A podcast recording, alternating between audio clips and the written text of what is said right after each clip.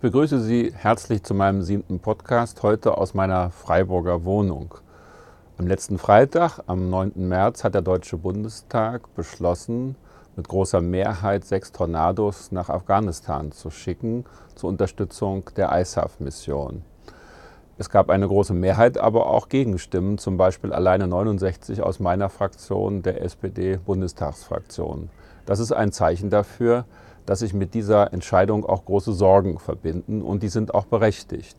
Afghanistan hat eine Zeit lang viele Fortschritte gemacht. Wir haben heute einen gewählten Präsidenten, ein gewähltes Parlament, eine funktionierende Regierung. Wir haben den Aufbau von Schulen, von Polizei und Armee. Aber in der ganzen Zeit ist es nie gelungen, die Taliban, die 2001 besiegt worden sind, vollständig aus dem Land zu vertreiben.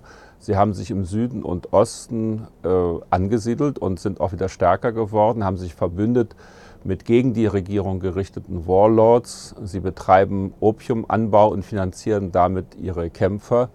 Und es ist nie gelungen, tatsächlich sie endgültig zu besiegen. Das versucht aber die afghanische Regierung seit der zweiten Hälfte des letzten Jahres und wird dabei von der internationalen Gemeinschaft unterstützt.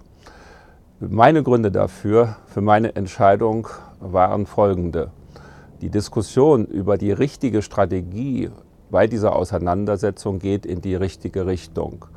In den letzten Tagen und Wochen sind die Mittel für Wiederaufbau, für politische Ziele deutlich erhöht worden. Und wir können zu dieser Diskussion mit unseren Erfahrungen im Norden des Landes Wichtiges beitragen.